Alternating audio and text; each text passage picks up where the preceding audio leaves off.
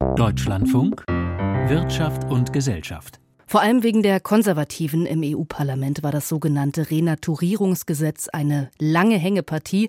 Erst haben sie mitverhandelt, dann waren sie dagegen, dann doch wieder Nachverhandlungen, nur am, damit am Ende ein Großteil der Konservativen doch wieder Nein sagt. Die Idee ist, dass sich die Natur an bestimmten Orten wieder erholen soll, denn viele natürliche Lebensräume in Europa sind zerstört oder sind in schlechtem Zustand durch menschliche Eingriffe, Infrastruktur oder auch durch die Landwirtschaft. Heute hat das EU-Parlament trotz des großen Widerstands auch aus der Bauernschaft zugestimmt. Caroline Born.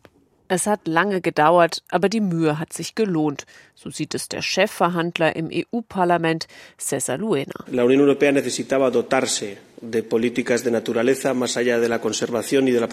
Das Gesetz zur Wiederherstellung der Natur gehe über den reinen Schutz der Natur hinaus, so der spanische Sozialdemokrat. Und zwar, indem es kaputte Ökosysteme wieder in einen angemessenen Zustand versetzen soll, durch Renaturierungsmaßnahmen, wie Flüssen mehr Raum zu geben oder Wälder aufzuforsten. Bis 2030 auf einem Fünftel der Flächen in der EU.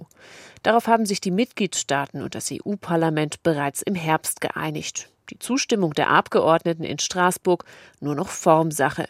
Doch die christdemokratische Fraktion stimmt mehrheitlich dagegen, obwohl deren Verhandlungsführerin das Ergebnis zunächst gelobt hatte.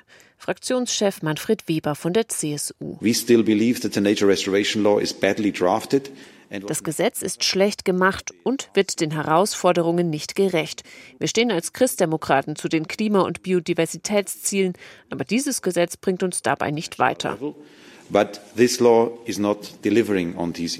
Zu viel Bürokratie und Berichtspflichten für die Bauern, so die Kritik, und das Gesetz könnte die Ernährungssicherheit gefährden. Auch ein Teil der liberalen Fraktion stimmt mit Nein, darunter die FDP sowie die beiden Rechtsaußenfraktionen. Doch um das Gesetz zu kippen, reicht es nicht. 329 Abgeordnete sind dafür, 275 dagegen.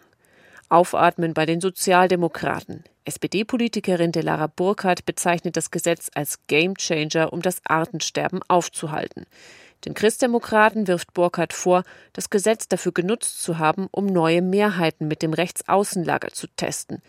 Ähnlich sieht es Jutta Paulus von den Grünen. Es ist beunruhigend, dass viele Abgeordnete der Europäischen Volkspartei sich ins Lager der Antieuropäer geschlagen haben und dieses Gesetz ihrer eigenen Kommissionspräsidentin ablehnen wollten. Das Gesetz ist gegenüber dem ursprünglichen Kommissionsvorschlag von 2022 deutlich abgeschwächt worden. Die Mitgliedstaaten bekommen bei der Umsetzung mehr Spielraum und können eine Notbremse ziehen, sollte die Ernährungssicherheit bedroht sein.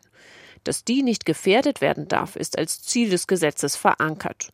Überzeugt hat das den Deutschen Bauernverband nicht. Generalsekretär Bernhard Krüsken hält den Grundansatz des Gesetzes für rückwärtsgewandt, die Vorgaben für zu weitreichend und die Ziele für zu pauschal.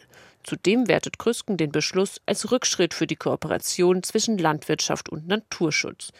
Die deutsche Umweltministerin Steffi Lemke betont, das muss gemeinsam mit der Landwirtschaft passieren. Das kann und das soll nicht gegen die Landwirtschaft passieren. Mit der Zustimmung des Parlaments hat das Gesetz zur Wiederherstellung der Natur eine weitere Hürde genommen. Nun müssen noch die Mitgliedstaaten grünes Licht geben. Das gilt als sicher. Damit dürfte im März der lange Streit um das Gesetz zu Ende gehen.